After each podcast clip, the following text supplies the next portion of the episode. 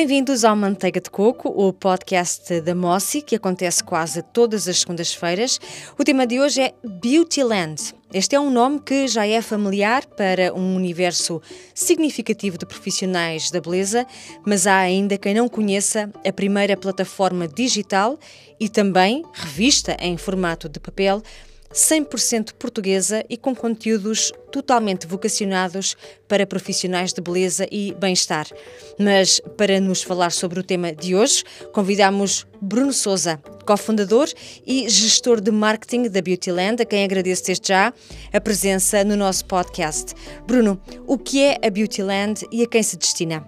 Olá, Filipe. Antes de mais, agradecer-te o convite para estarmos presentes no, no, no, vosso podcast, que da minha parte merece um maior dos elogios, porque demonstra efetivamente que vocês estão na vanguarda da, da comunicação e é de louvar esta, esta, este formato de comunicação. Bom, eh, a Beautyland. A Beautyland é uma revista em formato digital e em formato papel. Eh, é, é direcionada aos profissionais, mas não não quer dizer que os curiosos e que os formandos na área da, da, da beleza também não, não possam, digamos, consultar e, e ter acesso à, à revista.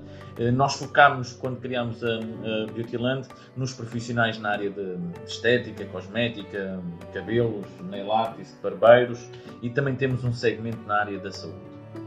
Convido os nossos ouvintes a visitarem a plataforma Beautyland em www.beautyland.pt e a descobrirem as variadas secções estética, cosmética, unhas, cabelos, barbearia, saúde, novidades, Conversando, dedicada a uma entrevista em destaque, e ainda uma secção para divulgação de empregos na área da beleza. A Beautyland é uma plataforma digital, sim, mas também uma revista já com uma tiragem muito considerável, Bruno. Qual o motivo que originou a escolha de dois formatos para o mesmo projeto? Filipa, eh, de facto é uma, é uma pergunta muito, muito engraçada, porque quando. Porque não é um projeto só, só, só do Bruno, está há uma equipa por trás, mas lembro-me perfeitamente de ter falado com o Carlos que hum, quando, quando, quando criámos o projeto e quando pensámos no projeto, seria para um, fazermos a edição da revista, mas o grande objetivo, revista em papel, mas o grande objetivo seria ter só o formato digital.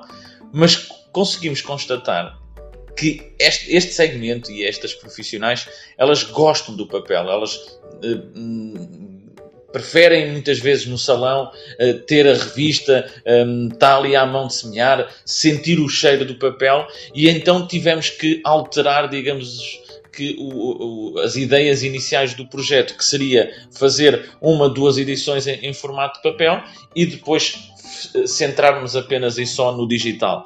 O, o, o mercado di, disse-nos que não, que hum, o papel continua a ter a sua relevância e então tivemos que nos adaptar e o projeto uh, está cimentado com duas edições em formato papel sendo que os, os conteúdos no digital são, um, digamos, uh, incluídos de uma forma mais sistemática e mais frequentemente do que no papel, porque são apenas e só duas tiragens por ano.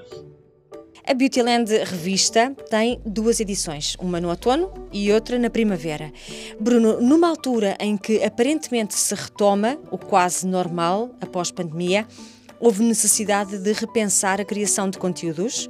Sim, Filipe. Um, durante o período de, de, de confinamento houve uma, uma, grande ginástica e a equipa foi excepcional.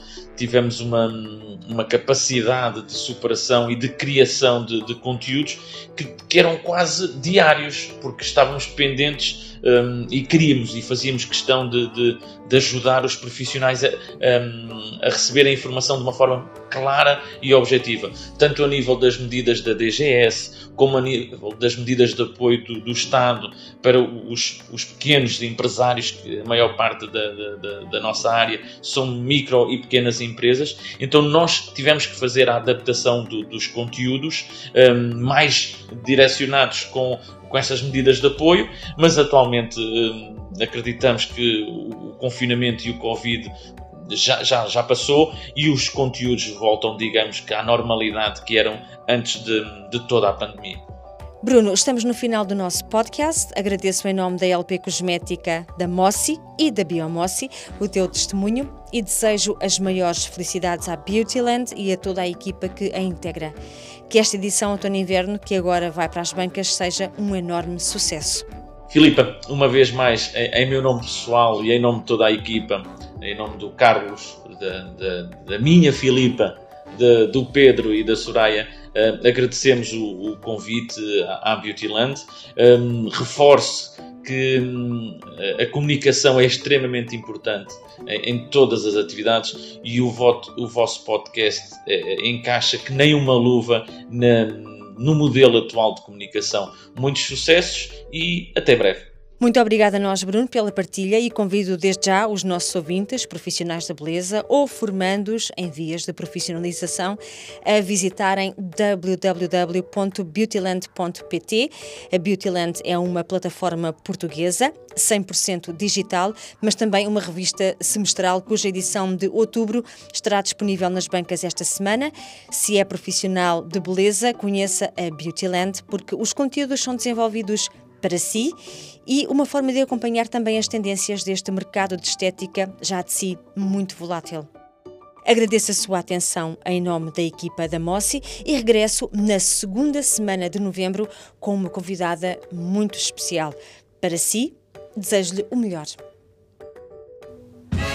Manteiga de Coco é o podcast da marca Mossi, da empresa Luís Abreu Pestana Cosmética Limitada, presente no mercado há mais de 25 anos.